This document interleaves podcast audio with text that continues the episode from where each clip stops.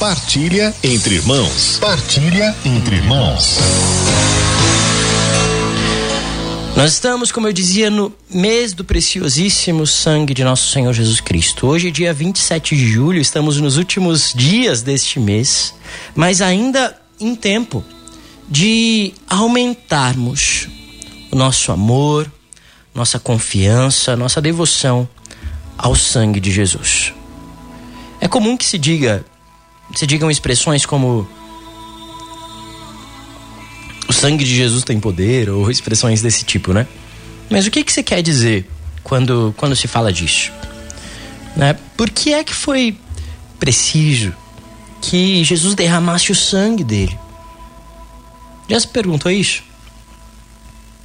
Pois bem, para a gente compreender profundamente o sentido da devoção ao sangue de Jesus, é importante que a gente entenda o que é que significa o sangue, de, afinal. E aqui, claro, o que significa o sangue na palavra de Deus, na Bíblia. Qual é o sentido de se derramar o sangue? E isso a gente enxerga lá no começo da Bíblia ainda. Olha só, lá em Gênesis, capítulo 9. Quando a gente está lá em Noé, olha o que, que a Bíblia diz. Aqui, é claro, eu não vou explicar o contexto todo da passagem, o sentido dessa passagem em si, mas é para a gente captar essa, essa mensagem do significado do sangue aqui.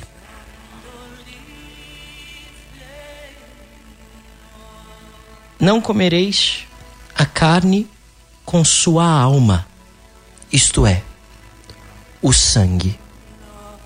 Aqui em Gênesis capítulo 9, versículo 4, se diz que o sangue é a alma. E continua, olha só. Pedirei contas, porém, do sangue de cada um de vós.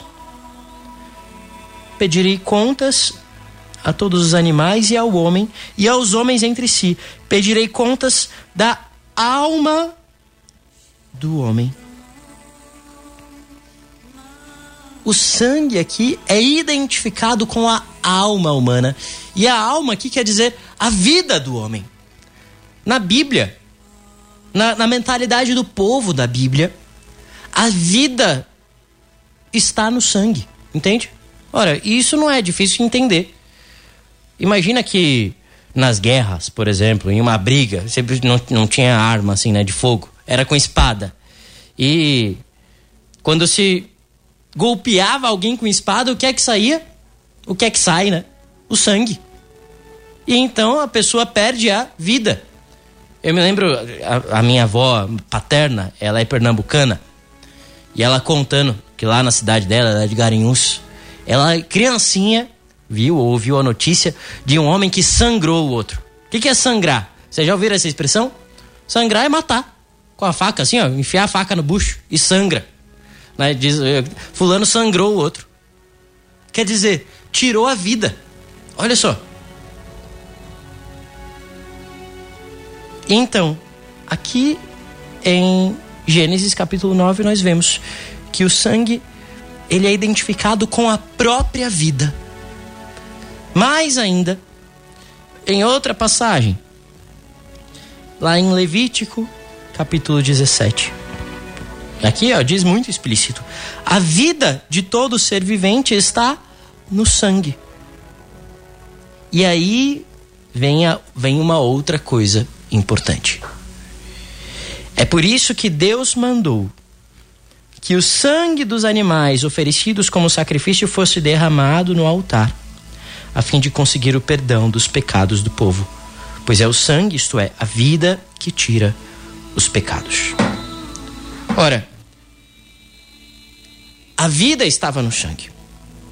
Né? A vida, na, na, na, na mentalidade ali, no, no significado bíblico, está no sangue.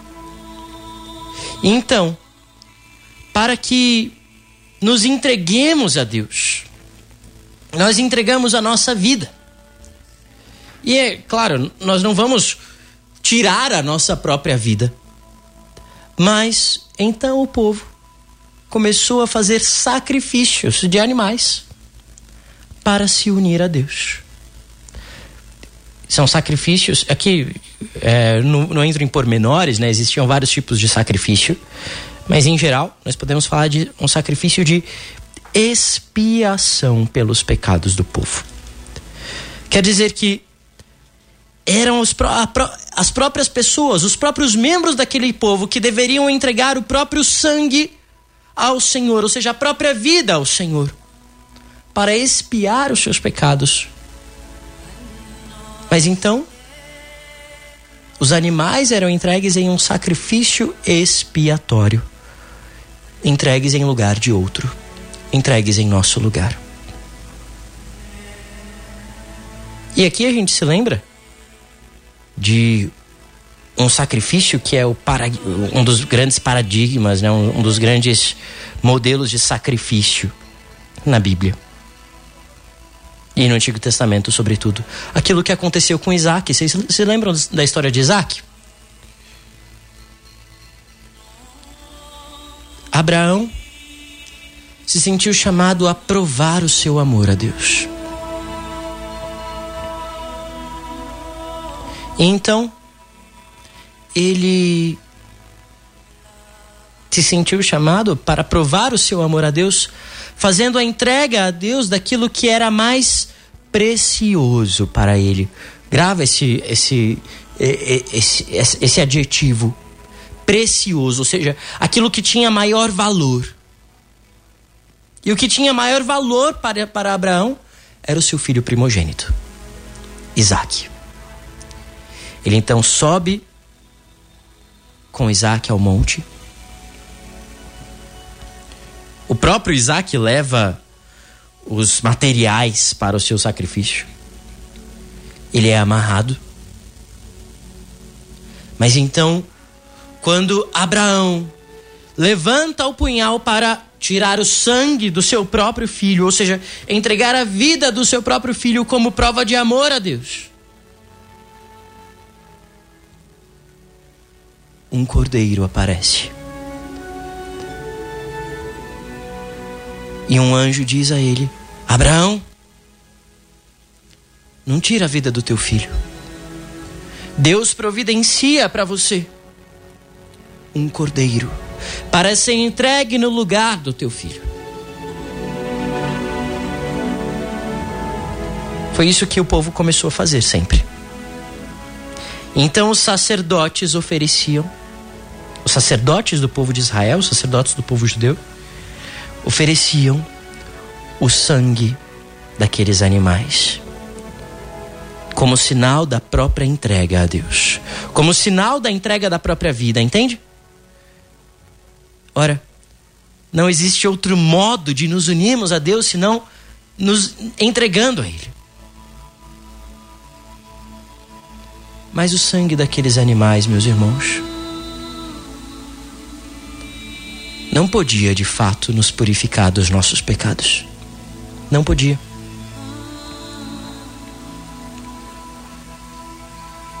Deus diz na palavra, tem várias passagens assim, em que ele diz assim: que o que o agrada não são sacrifícios, sangue, etc.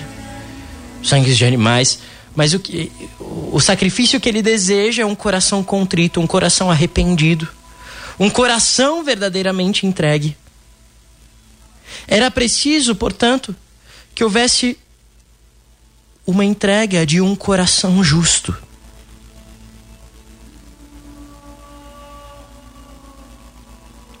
Veio então o justo, o verdadeiro justo o sumo sacerdote, aquele que realiza o verdadeiro sacrifício por amor a nós.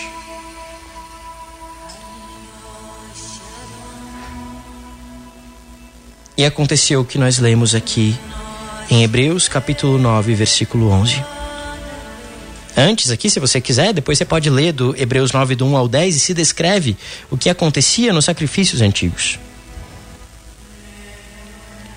Mas aqui ele diz: Porém, já veio Cristo, sumo sacerdote dos bem-vindouros, e através de um tabernáculo mais excelente, mais perfeito, não construído por mãos humanas, não deste mundo, sem levar consigo o sangue de carneiros ou novilhos, mas com seu próprio sangue, entrou de uma vez por todas no santuário, adquirindo para nós uma redenção eterna. Aquele cordeiro oferecido pelo próprio Deus para ser entregue no lugar do filho primogênito de Abraão era prefiguração do cordeiro de Deus que tira o pecado do mundo. Do próprio Cristo que entregou o seu sangue por amor a nós, quer dizer, entregou a sua vida. Ele diz: Ninguém tira a minha vida, sou eu quem a dou livremente. Às vezes, se fala da, da morte de Jesus como uma injustiça humana, etc. E é claro que foi uma injustiça, mas veja, assim se corre o risco de enxergar a morte de Jesus meramente como o fruto de um crime. Não. Não é isso. A morte de Cristo não é consequência da escolha das pessoas que o mataram. É consequência da escolha de Cristo em entregar a vida ao Pai por amor, pela minha e pela tua salvação. Não há maior amor do que entregar a própria vida pelos amigos, Jesus diz. Se cumpriu assim em Cristo aquilo que foi anunciado no livro do profeta Isaías.